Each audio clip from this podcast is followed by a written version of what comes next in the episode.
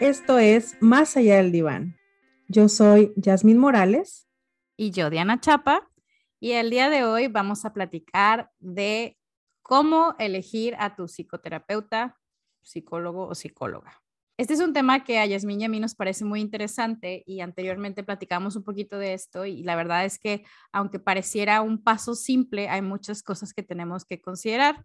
Yasmín surge con esta idea porque tuvo una conversación con una amiga, que ahorita Yasmín nos platicará un poco más, en donde nos damos cuenta que elegir a tu psicoterapeuta a veces puede tener ciertas complejidades o nos podemos llevar sorpresas. Entonces creemos que es importante tener estos pilares para tomar una decisión que se acomode a lo que buscamos y a diferentes áreas de, nuestra vida. Yasmín, ¿nos quieres platicar un poquito más de cómo surge esta idea? Sí, Diana. Pues miren, em, hace unos días estaba platicando con una amiga y mi amiga tuvo una experiencia un tanto, como dices bien, sorpresiva, pero sorpresiva de las desagradables, porque acude a, un proceso de psicoterapia. Eh, sin embargo, digamos que el estilo del terapeuta no era lo que ella estaba buscando. Cuando ella me relata su experiencia, me dice que al llegar a la sesión, Em, el terapeuta pues era muy serio, em, se quedaba callado, ¿no? Y, pues como a la espera de que ella hablara. Inclusive también como con cierto em, encuadre o ciertas reglas de la sesión que a ella no le quedaban muy claras porque no fue algo como que se le hubiera, digamos, explicado, ¿no? desde el inicio. Em, entonces, sí, como que no, no era, o sea, en resumen, no era lo que ella estaba buscando, ¿no? De ahí la importancia de buscar la manera de prevenir las sorpresas. Creo que no estamos exentos que de pronto intentemos alguna terapia y no nos guste y es válido cambiar de opinión o, cambiar de terapeuta, pero pudiéramos hacer esto un proceso un poquito más limpio, por así decirlo, em, y de ahí pues nos tomamos a la tarea de, escribir un poco sobre los pilares. Y el primero, si te parece, Jazz, pusimos en la lista el precio. ¿Por qué es tan importante el precio? Jazz. Sí, Diana, como dices, estos pilares que van a sostener un proceso terapéutico em, están compuestos de los recursos que tenemos para destinarle como el dinero y el tiempo también, ¿verdad? Porque un proceso terapéutico, como su, como su nombre lo dice, es un proceso, es decir, está compuesto de una serie de sesiones, ¿verdad? Que pues en, en, en, este momento de trabajo que vas a tener contigo mismo, pues te llevarán a cierto lugar, a cierto objetivo y no caer, por ejemplo, en el error de pensarlo como terapias, ¿sí? A veces en el lenguaje le decimos a la sesión o, decimos, a veces me ha pasado que algunas personas llegan a, terapia conmigo y me hablan de que fueron a varias terapias. Entonces yo a veces entiendo, y creo que cualquier psicólogo entendería, que la persona fue con diferentes, a diferentes procesos, con diferentes terapeutas, pero no, las personas a veces se refieren a que fueron a varias sesiones, ¿sí? Pero no son terapias, son sesiones terapéuticas dentro de un proceso terapéutico, ¿verdad? De acuerdo, no, sí es interesante porque entonces en el, en el mismo lenguaje decimos, es que tomé 15 terapias, ¿no? Y para uno del otro lado puede ser como, wow, o sea, pero ¿qué pasó, no? Muy interesante lo que mencionas. Y, volviendo a la parte del precio, yo quisiera mencionar esto porque resulta de pronto muy fácil encontrar, voy a decir la palabra excusas. Se vuelve como esta, este factor que hace que ya no continúes con tu proceso. Es decir, si yo ya sé cuánto cobra eh, el psicoterapeuta con el que quiero ir o la psicoterapeuta con la que quiero ir, tengo que hacerme a la idea o una de dos, o lo puedo pagar y puedo revisar mi, economía y mis gastos y etcétera, y me organizo o tendré que buscar otra opción. Sabemos hoy en día que hay desde instituciones que la terapia o tiene un costo accesible o incluso gratuito hasta eh, psicoterapeutas que cobran una cantidad que según cada quien pudiera ser considerada bastante alta.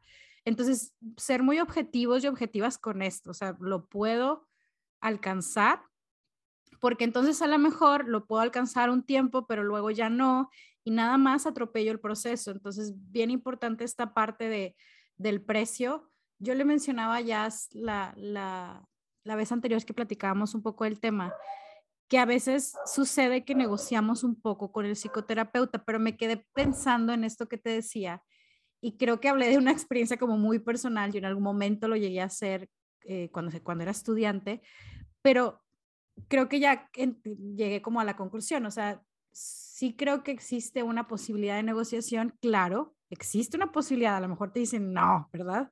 Pero creo que es cuando ya estás en el proceso, creo que en una primera comunicación, si te dicen esto es lo que yo cobro, pues listo, ¿no? O sea, no vamos a menospreciar el, el trabajo, el tiempo, los estudios de alguien, pero quizás en el proceso si haya ahí alguna situación que ya conozca, etcétera, pudiera existir la posibilidad, pero es bien importante asumir que hay un costo, así como con cualquier especialista con el que vamos, es lo mismo con, con el psicoterapeuta, ¿no? Sí, fíjate, Diana, y, y ahorita que te escucho, recuerdo quizás algunas de las anécdotas más em, desagradables y un tanto tristes que, que, pude experimentar en la carrera, en, cuando estaba haciendo mis prácticas profesionales y después de recién egresada, que muchos papás llevan a sus hijos a psicoterapia por alguna situación que están viviendo y que a veces por no, pues claro, o sea, a veces acudimos a, a pedir ayuda Em, a lo mejor un tanto de manera impulsiva, como dices bien, no estamos considerando estos, esta eh, inversión de recursos, que es el dinero y el tiempo.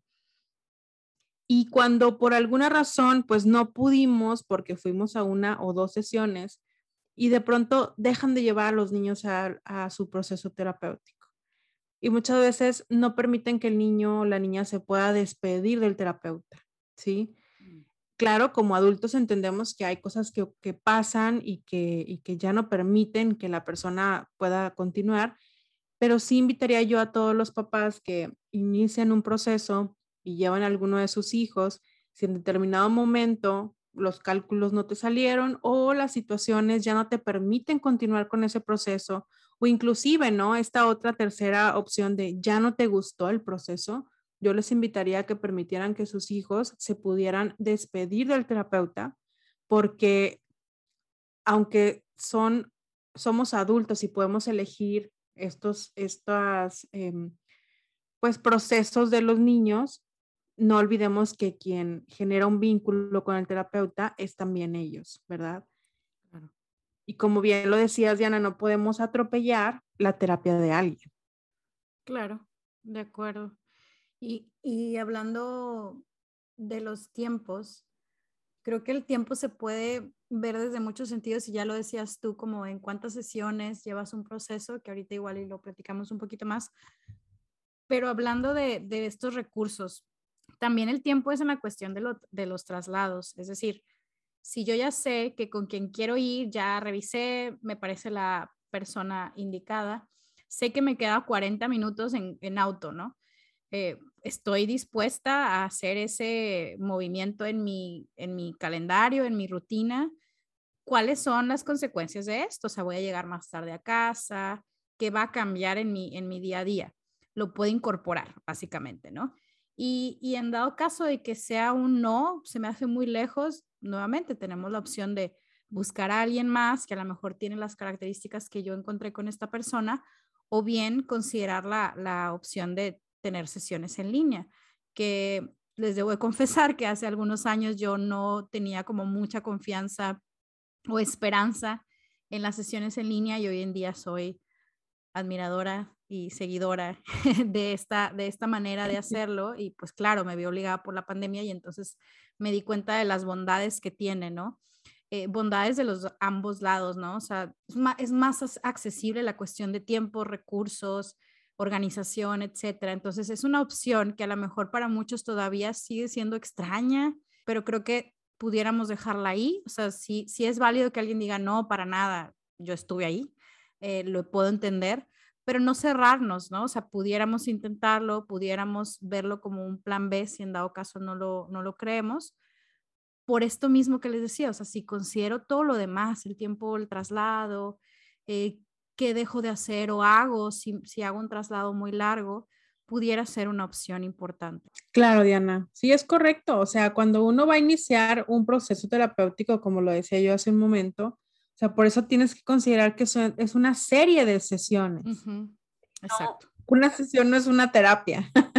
Claro, es una serie de sesiones. Sí, sí, o sea, porque yo digo, ay, hoy sí puedo, me aviento mi recorrido 40 minutos, o si yo me muevo en, en autobús, en taxi, hoy sí, pero esto lo puede ser, pues, una vez a la semana, una vez cada 15 días por un buen tiempo, o no, no lo sé, pero considerarlo a, largo plazo o mediano plazo, ¿no? Así es. Y, y, fíjate, a lo mejor aquí cabría em, lugar a mencionar que las sesiones em, en una, dentro de una psicoterapia usualmente se suelen recomendar una vez por semana. Hay modelos que permiten trabajar cada 15 días y bueno, hay modelos que de pronto también pueden trabajar e-, en, variables, ¿verdad? entre más o menos, a lo mejor cada tres semanas, a lo mejor cada mes, a lo mejor algunas eh, exigirán dos veces por, semana. O sea, tiene que ver con la necesidad, la, la, manera de trabajar el psicoterapeuta. Y, y yo creo que para eso, Diana, es importante que cuando vamos a una psicoterapia, nos permitamos escuchar y, hacer todas las preguntas que tengamos en la cabeza sin pena en la primera sesión, sí que es la sesión de entrevista.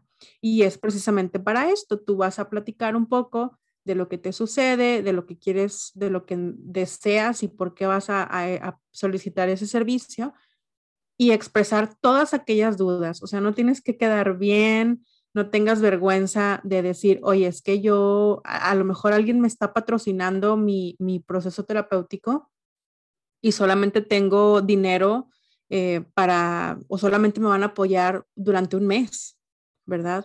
Entonces, si fuera así, platícalo con tu terapeuta y también considéralo, eh, pues para que tú puedas aprovechar al máximo eh, esa ayuda o tu propio recurso, ¿no? Al final de cuentas, invertir tiempo, invertir dinero, invertir emociones en ese proceso, eh, pues no es una cosa de juego, ¿verdad? Claro, claro. Sí, y, preguntas y también comentarios. también me pongo a pensar en, en, tu amiga que ponías el ejemplo, ¿no? Y a la que le agradecemos abrir la conversación de este tema porque también es válido decir, es que no me siento cómoda con esto, o, esto que me dijiste me hizo sentir esta, de esta manera. Creo que este es el lugar justamente para hacerlo, ¿no? Entonces, se vale rebotar las ideas y se vale decir, no es aquí o no me pareció esto. Muy cierto, abrir el, diálogo. Y esto nos lleva a otro punto, dime. Sí, es, esto nos lleva al otro punto de la confianza. ¿Verdad? Cuando vamos a un proceso terapéutico necesitamos tener confianza de la persona con la que estamos acudiendo y también permitirnos entender que es un espacio seguro. Así es. Es ese clic que sientes con alguien, ¿no? O sea, diferentes corrientes lo llamarán de diferentes maneras, pero así básicamente es esa conexión que sientes y la confianza de decir, aquí es, aquí me siento cómoda o cómodo de hablar esto que he estado sintiendo o pensando, ¿no? Entonces, esa parte es importante. digo, sí es cierto que puede ser algo que de pronto tarde un poco más, pero darte la oportunidad de, tratarlo y decir, híjole, no, no, no hay ese clic, creo que sí, sí es bastante válido, aunque suena así como muy extraño, pero es muy válido decir, aquí no es. Sí, y, y justo por eso, Diana, porque a veces los psicólogos o los psicoterapeutas decimos cosas incómodas. Al final de cuentas, hay un chiste que dice que el, psicólogo es el único que es el único lugar, perdón, sí, como eh, que en la psicología, como que en, la terapia, es el único lugar en donde el cliente no tiene la razón. ¿Verdad? Porque claro que te vas, a, te vas a topar con que el terapeuta probablemente no te va a desmentir o va a encontrar algo, en, eso que tú estás compartiendo y no desde un lugar para humillarte, ni para juzgarte, ni para hacerte sentir mal, ¿no? Siempre con el objetivo de que tú puedas ir a encontrar tu verdad y puedas ir a, pues sí, hacerlo más transparente que puedas contigo, porque al final la psicoterapia y lo que uno trabaja ahí es para uno mismo, no es para el terapeuta. Cierto, y esto que mencionas de, de decir a veces cosas que incomodan, sí es cierto que vamos a encontrar diferentes estilos. Cuando hablo de estilos, no, no, no hablo de corrientes eh, dentro de la psicología, sino de, de, maneras a lo mejor de hablar, como todas las personas tenemos diferentes maneras de comunicar nuestras ideas. Entonces, perdón, también nos vamos a topar con esa parte. Importante ver si nos está funcionando o si la sentimos como un poquito agresiva. Y ojo, vuelvo a lo mismo, podemos decirle, oye, es que esto que me dijiste, o sea, creo que sí, si rebotamos nuestro sentir, podemos también aprender juntos cómo es lo que la otra, la otra persona que espera, ¿no? Más o menos. Entonces, sí considerar estilos, pero bueno, eso definitivamente tienes que vivirlo para saber si es ahí o no. Pero bueno, entonces así recapitulando, antes de avanzar, llevamos eh, básicamente el precio, la distancia, el tiempo en, en, sesiones, como bien dijiste, o incluso en el recorrido o el tiempo que le voy a dedicar. Y ahora sí, la confianza. La confianza. ¿Y, qué tal el currículum, Jazz? ¿Crees el que currículum, es importante? El, currículum. El currículum. Claro que es ¿Qué importante. Fíjate, en la parte del currículum, ¿verdad? Consideramos dos, dos cosas importantes. Muchas veces no nos importa el currículum, ¿verdad? Estamos tan necesitados de respuestas, de un espacio de apoyo y lo único que nos basta, y creo que esto también es lo bonito de, esta profesión, es la recomendación. O sea, si, si tú necesitas un espacio y alguien te dice, esta persona me ayudó o, ir aquí me ayudó, a veces las personas no lo piensan dos veces y van, ¿verdad? Entonces el currículum da igual, pero es importante que lo consideremos. Ahorita eh, muchos de los profesionales en, la salud mental como los psicoterapeutas, tienen redes sociales o tienen algunos espacios virtuales en donde se puede ver, pues, a qué se dedican, eh, o mejor, o sí, o sea, qué especialidad tienen, ¿verdad? ¿Cuál es su enfoque? Y esto nos puede dar una idea, aunque también nos puede confundir. Igual ya sabes que buscar en Google información de la que no somos expertos a veces puede ser contraproducente, pero yo aquí sugeriría que pidamos la recomendación de las personas que están a, nuestro alrededor o que hagamos el ejercicio de ser muy claros en lo que queremos lograr. Afortunadamente hay especialidades de todo lo que quieras.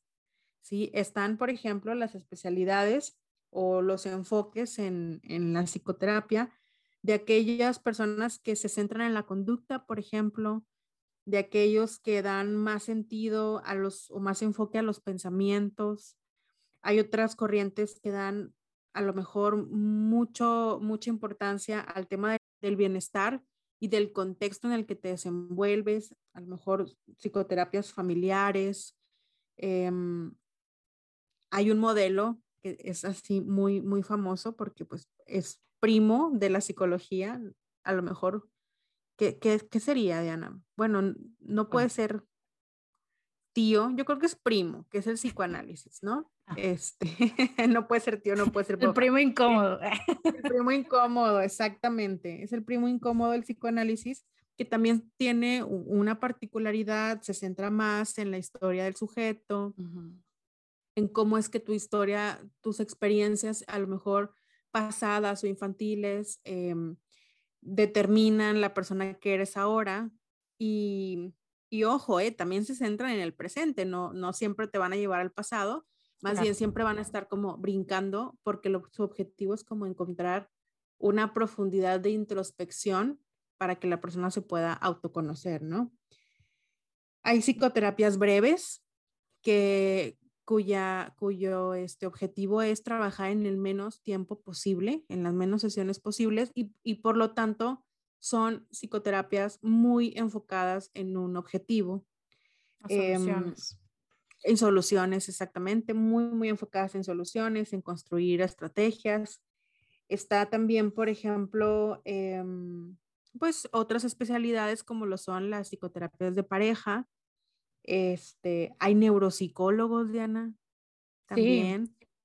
Importante, por ejemplo, ahorita que mencionas a los neuropsicólogos, mucho de esto, y quizás lo ibas a decir en un momento, pero mucho de esto tiene que ver quién va a la consulta. O sea, por ejemplo, si, si es que quiero que vaya algún familiar o un niño o niña que está dentro del espectro del autismo, em, sería importante que vaya con un especialista, o sea, tenemos que revisar. Por eso, si bien es cierto que no vamos a encontrar toda la información en Internet, porque hay quienes no la tienen o porque yo me estoy basando en recomendación, sí valdría la pena, si voy por alguna situación específica, como en este ejemplo, buscar que tengan alguna certificación, revisar qué es la terapia que, manejan, que conocen, cuántos años de experiencia tienen, porque sí da este agregado que, que va enfocado a lo que yo estoy buscando, ¿no? Así es, Diana. Y también dentro de, de los psicólogos que atienden a, a, personas más jóvenes, están los psicólogos infantiles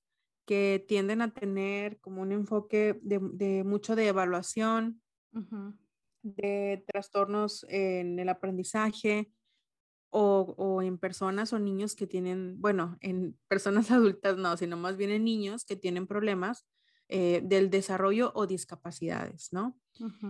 Que también tienen unos enfoques y unos modelos pues muy diferentes. Claro. Eh, entonces, como, el como, el duelo, ¿no? Que, que, lo hemos estado platicando, ¿no? La tanatología eh, enfocada a trabajar el duelo.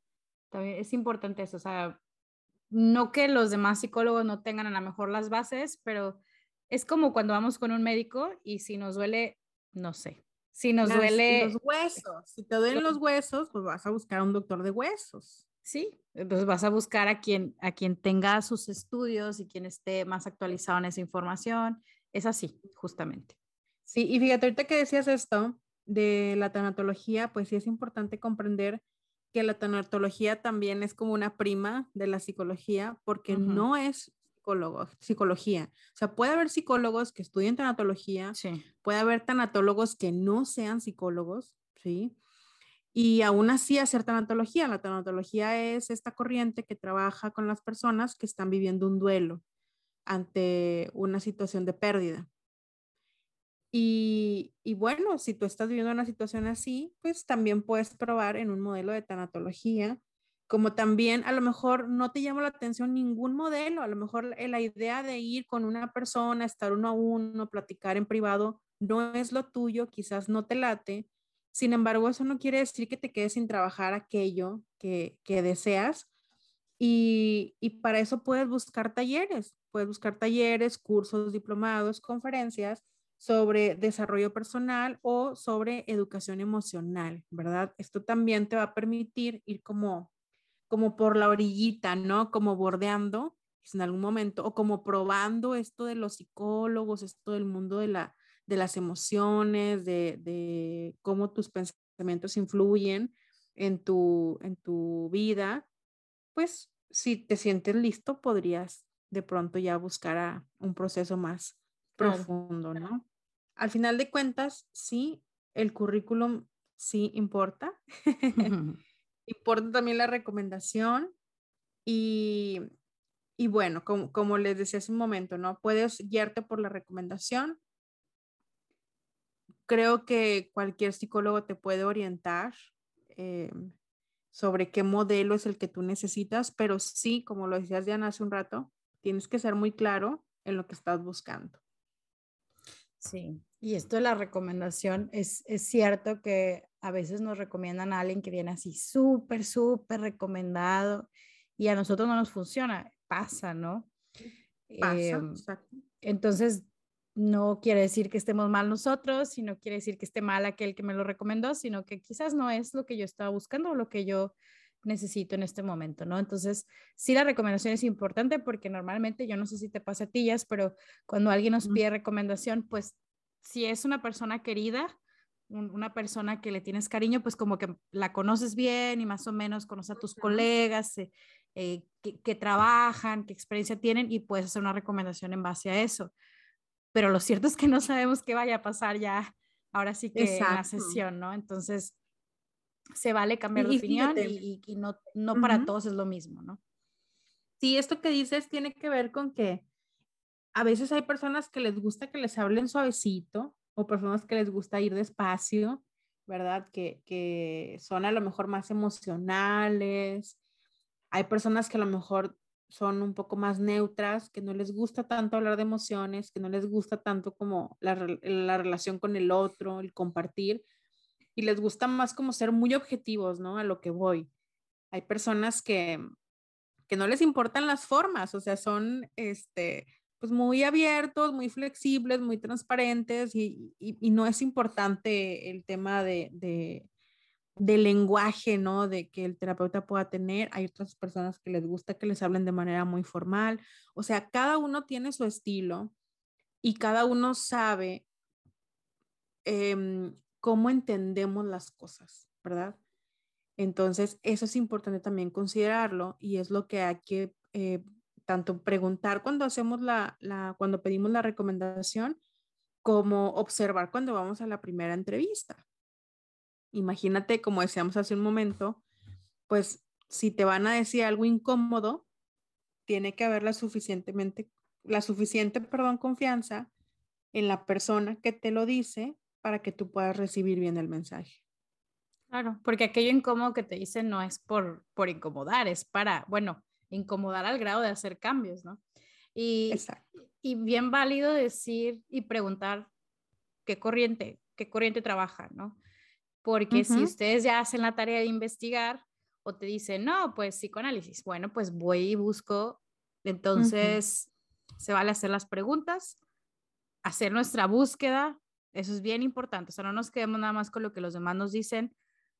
Tenemos, si tenemos el recurso del Internet, que creo que la mayoría lo tenemos, usarlo. Entonces, Diana, ya hablamos de la confianza, hablamos del recurso que vamos a invertir, de la distancia, del si importa el currículum o qué hay que tener en cuenta cuando buscamos eh, a un psicoterapeuta. Y también me gustaría agregar la modalidad Tú ahorita hablabas de que se puede tener una modalidad virtual o una modalidad presencial o podemos tener modalidades híbridas. Híbrida. Y fíjate, también es muy interesante cómo las modalidades virtuales nos permiten a veces hasta romper fronteras. Inclusive también podríamos aventurarnos y no estaría mal si tú conoces algún eh, psicoterapeuta, algún psicoanalista que veas a lo mejor en redes sociales y te llame la atención, y trabaje el modelo en línea, pues también puedes acudir con esta persona. O sea, no necesariamente tiene que estar en tu ciudad. Yo sí recomendaría que hablen un lenguaje similar, o por lo menos domines ¿no? el, el, idioma, para que pueda haber una comunicación. Si no es exactamente igual, pues digo, también se vuelve muy rico, ¿no? Esta parte de explicar a lo mejor los modismos o los regionalismos que alguien pueda tener pero inclusive eso me parece muy interesante. Se puede ir con alguien que no necesariamente esté en tu ciudad, ¿no? Sí, sí, definitivamente abrir fronteras y, y, por ejemplo, vamos a suponer, vivimos en la misma ciudad, pero a lo mejor viajas mucho y entonces vas a estar faltando mucho, entonces se puede hacer, como decíamos, una modalidad híbrida que te permita continuar con tu proceso, que, que ese avance que llevas no se corte. Eso es bien importante. O sea, Sí, creo que mucho de esto es llegar a acuerdos con el psicoterapeuta de lo que tú necesitas, de tus tiempos. Entonces, creo que es una buena opción.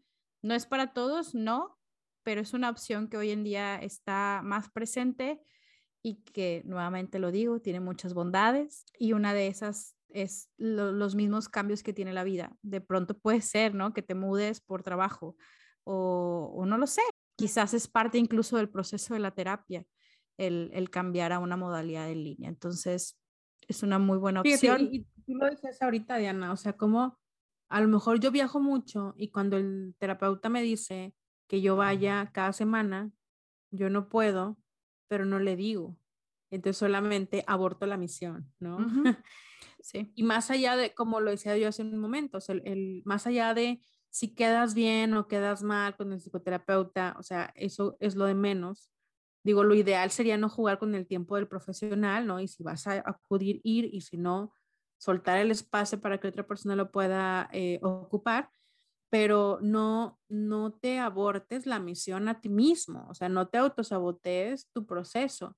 También yo creo que es importante considerar que es completamente normal que tengas nervios cuando vas la primera vez a psicoterapia, que tengas muchas preguntas, muchas incertidumbres, que te sientas inseguro. O sea, al fin de cuentas, es como la bici, ¿no?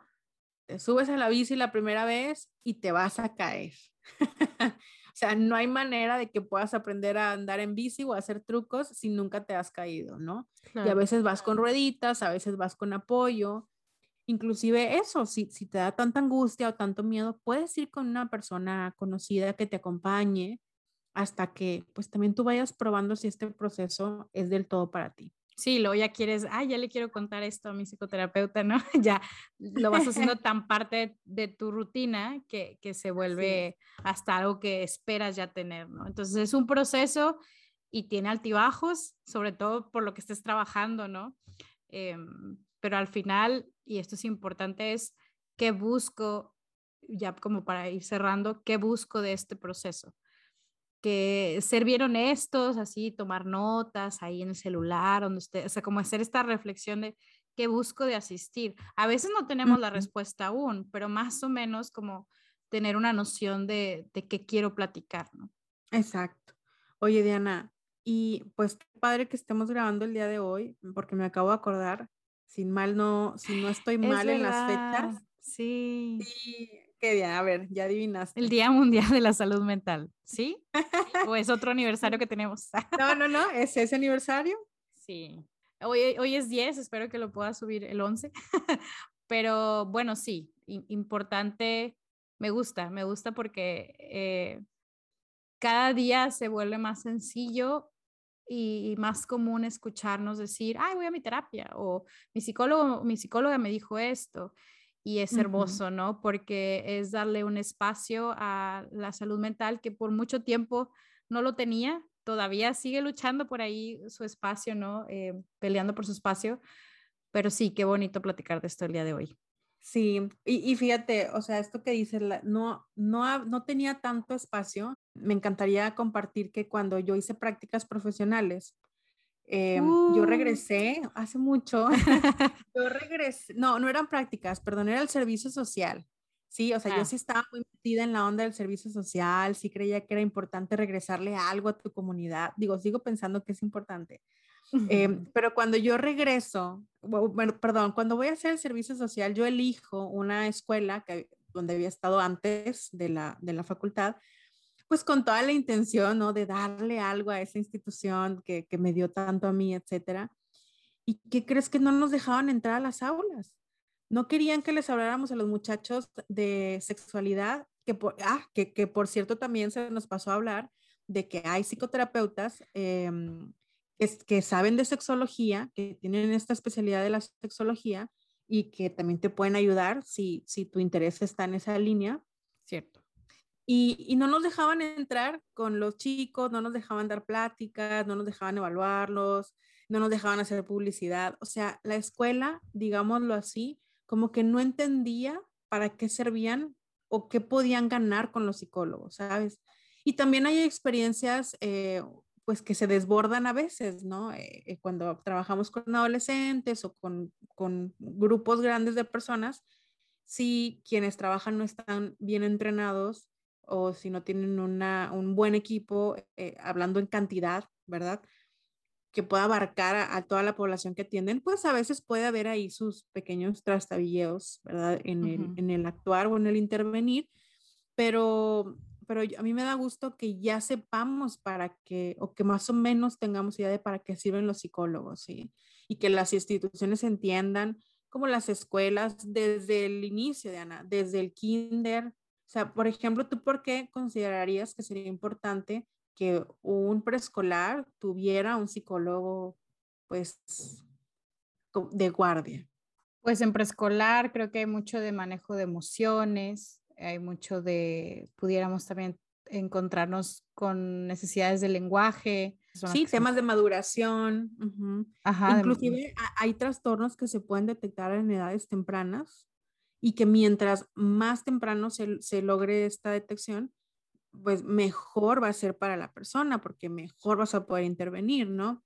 Ahora, un psicoterapeuta, un psicólogo eh, dentro de una institución educativa este, básica, pues exactamente lo mismo, ¿no? El tema de las emociones que mencionas, el tema de... de a los pues agregados, ¿no? De las cuestiones de la edad, claro. Y por ejemplo, en una secundaria, Diana, tú trabajaste en secundaria, ¿verdad? Sí, bueno, eh, igual que, en, la primaria, ¿no? O sea, las cosas que dentro de la edad van surgiendo, como la sexualidad, que bueno, esa desde primaria debería de trabajarse, el bullying, que también desde primaria podría estar por ahí. Hoy en día la, la, cuestión, digamos, no solamente ciberacoso, sino todo lo que lo cibernético trae consigo, incluso pudiera ser una buena oportunidad de trabajar orientación vocacional, pues sí, las, diferentes intereses y problemáticas de la edad que son muy válidos y que son, digamos, vienen en el paquete, ¿no?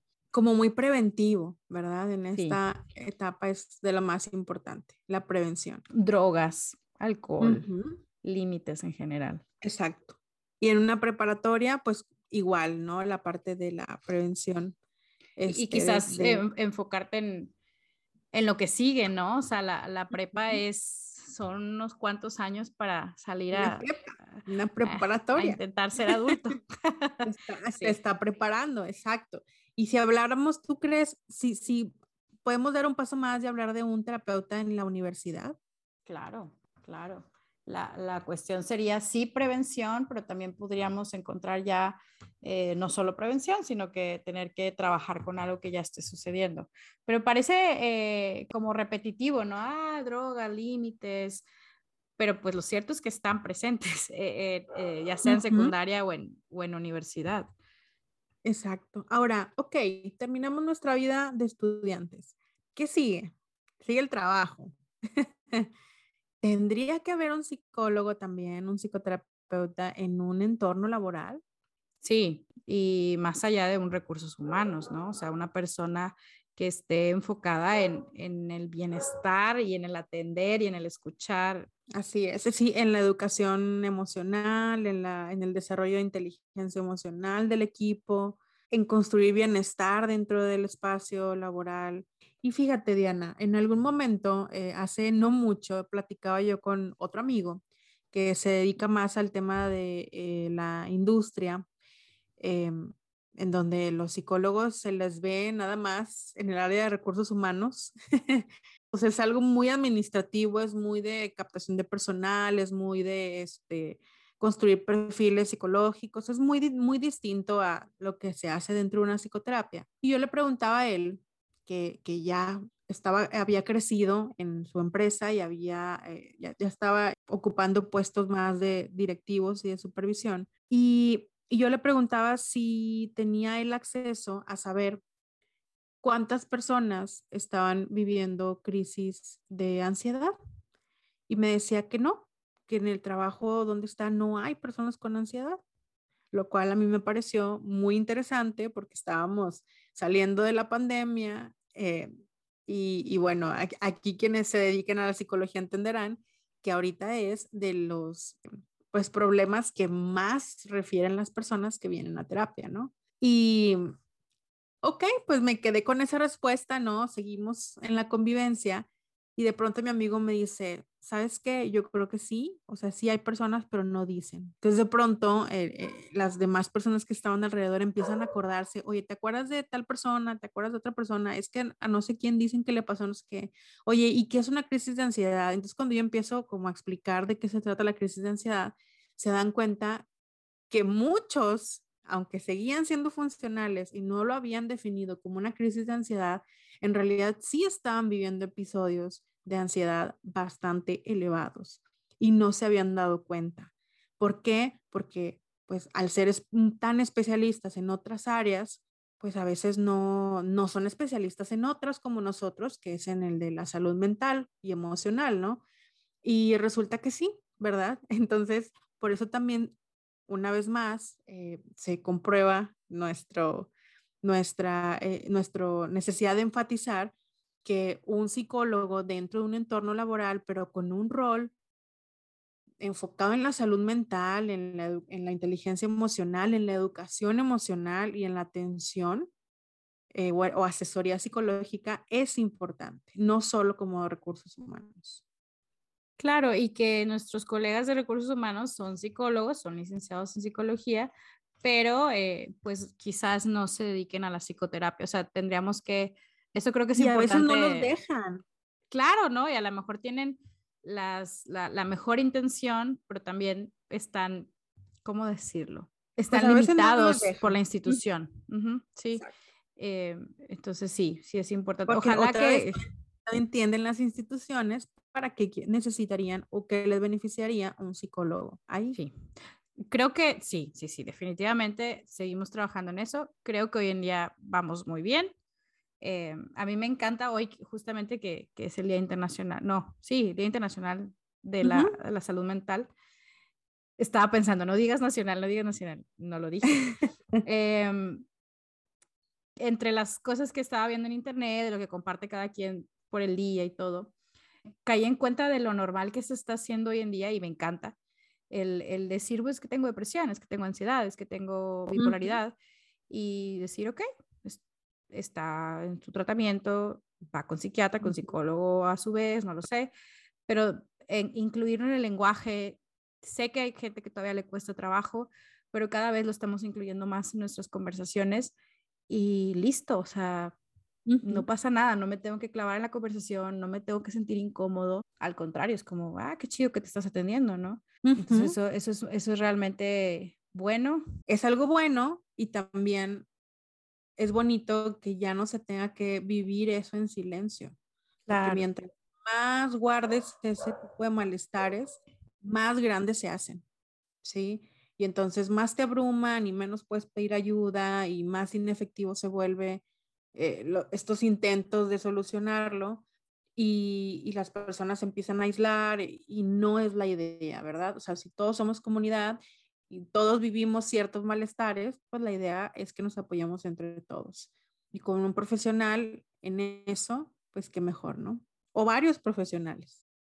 Pues bueno, Diana, entonces hablamos el día de hoy de la importancia de tomarnos en serio este proceso de encontrar un psicoterapeuta justo a nuestra medida, considerando estos pilares que son importantes para que el proceso pueda sobrevivir en el tiempo y podamos realmente aprovecharlo al máximo y pedir ayuda, ¿verdad? Pedir recomendaciones, este, aprovechando que cada vez va ganando más terreno el tema de los psicólogos en los diferentes espacios. Somos sus amigos. Podemos ayudar. Es cierto, es verdad. Entonces, no le tengan miedo y si sí le tienen miedo, como quiera, atrévanse. Así es. Pues bueno, esto fue todo por el episodio de hoy. Esperemos que les haya sido de utilidad. Sigamos hablando de la salud mental, sigamos metiendo en nuestro lenguaje eh, el ir a terapia, el ir con un psicólogo, el, asumir un diagnóstico o ponerle nombre a lo que sentimos. Y pues los invitamos a seguirnos en Instagram, arroba más MX. Tenemos Facebook, pero no me acuerdo el Facebook, ¿cómo estamos, Jess? Pues también como más allá del diván. También, sin el MX, así internacionales. Así nada más. Y bueno, también si, si tienen alguna idea de temas, si nos quieren sugerir o tienen alguna duda, pues ahí están los canales abiertos para eh, lo que podamos orientarles. Nos vemos. Bye bye. Hasta la próxima.